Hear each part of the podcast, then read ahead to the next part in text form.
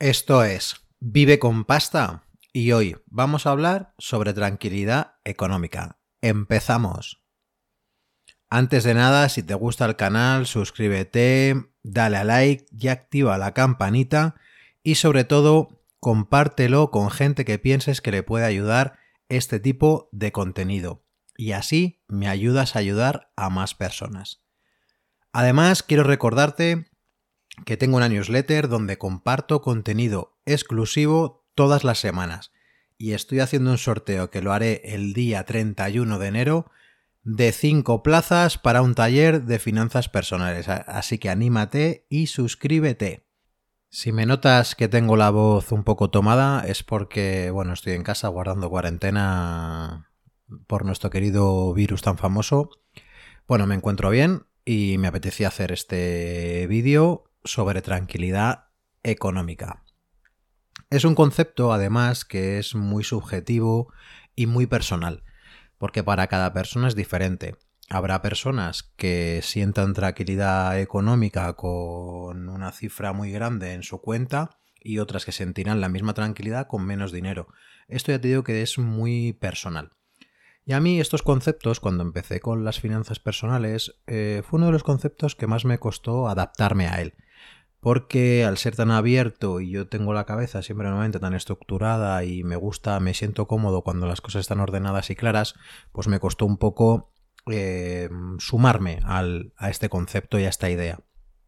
Pero bueno, yo al final lo que hice fue pensarlo fríamente y tranquilamente y entender que para mí el dinero, la, esta tranquilidad que yo busco con él, es que me permita eh, si me quedo mañana sin ningún tipo de ingreso, me permita recuperarme. Por eso, para mí, eh, esta es la tranquilidad que yo busco. Habrá personas que busquen otro tipo de tranquilidad, pero para mí es esta tranquilidad y es donde te quiero ayudar. Quiero que enfoques desde este punto de vista a ver si a ti también te sirve o no.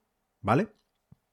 Bien, como te he dicho antes, para mí eh, este dinero, este fondo de tranquilidad, es importante tenerlo para si mañana dejo de tener cualquier ingreso, tengo este dinero que me permite vivir durante X tiempo. Entonces, ¿qué tienes que conocer o qué tienes que saber para marcar tu punto de partida?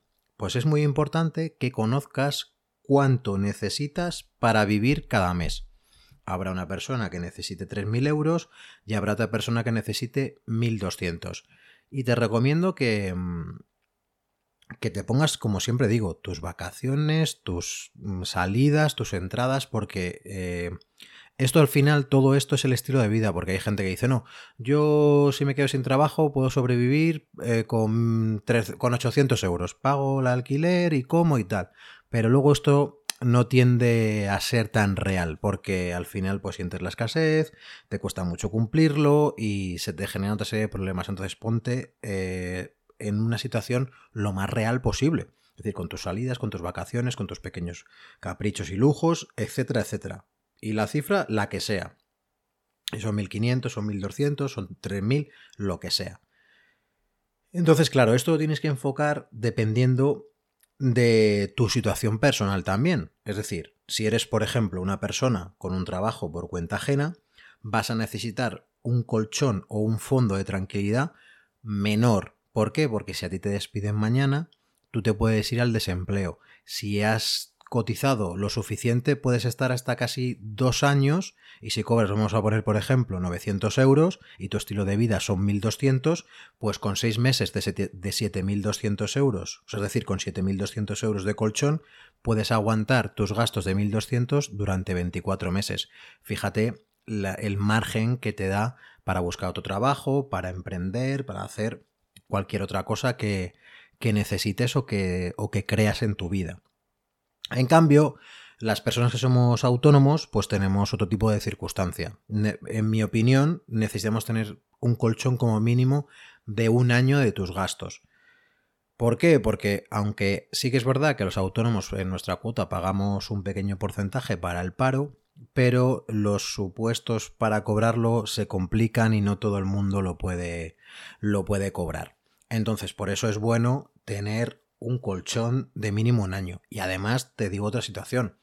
Imagínate que tu negocio eh, empiezas a facturar el 50%.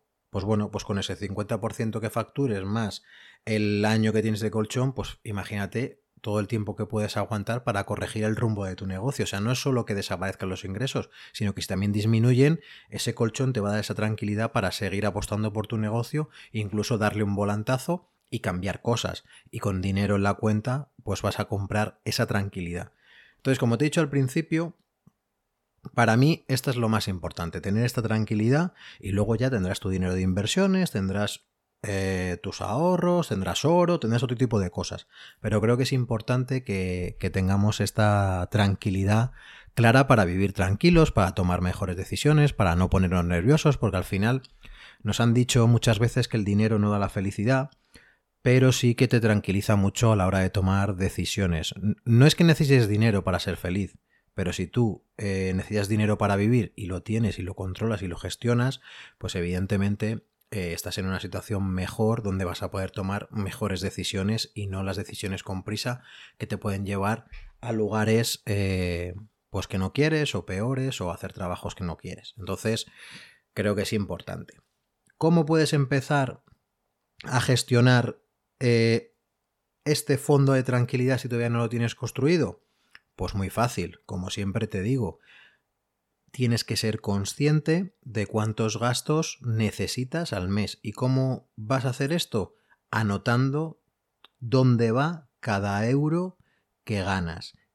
Y eso es la clave de todo.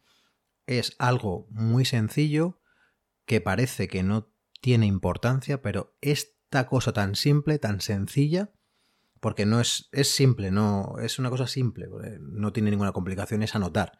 Lo complicado es mantenerlo en el tiempo, como hemos dicho otras veces en, en el canal.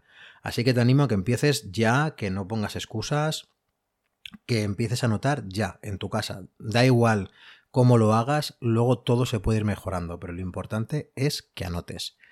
Y sin nada más, espero verte por aquí, suscríbete y te mando un saludo. Chao.